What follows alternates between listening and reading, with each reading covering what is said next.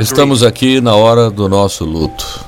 Muitos sofreram perdas tão grandes e hoje expressamos a tristeza da nossa nação. Chegamos a Deus para orar pelos desaparecidos e mortos e por aqueles que os amam. Com essas palavras, o então presidente norte-americano George W. Bush abriu seu discurso na Catedral de Washington em 14 de setembro de 2001 em um dia de oração dedicado às vítimas dos atentados de 11 de setembro. O país tinha vivido cenas de terror. Quatro aviões sequestrados foram usados como armas.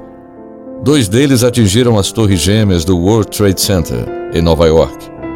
O terceiro foi lançado contra a sede do Departamento de Defesa dos Estados Unidos, o Pentágono, em Washington, D.C. A última aeronave caiu em uma área sem edificações na Pensilvânia, provavelmente depois que os passageiros tentaram impedir a ação dos sequestradores. A tragédia provocou a morte de quase 3 mil pessoas e deixou milhares de feridos de cerca de 90 nacionalidades.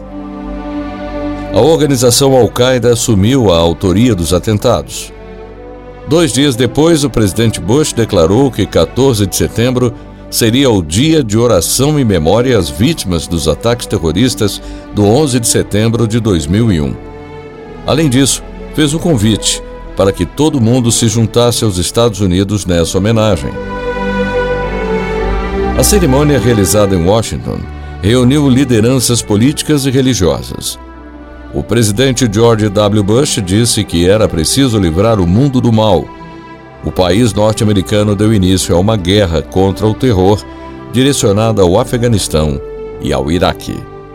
História hoje, redação Beatriz Evaristo, sonoplastia José Maria Pardal, apresentação Dilson Santa Fé.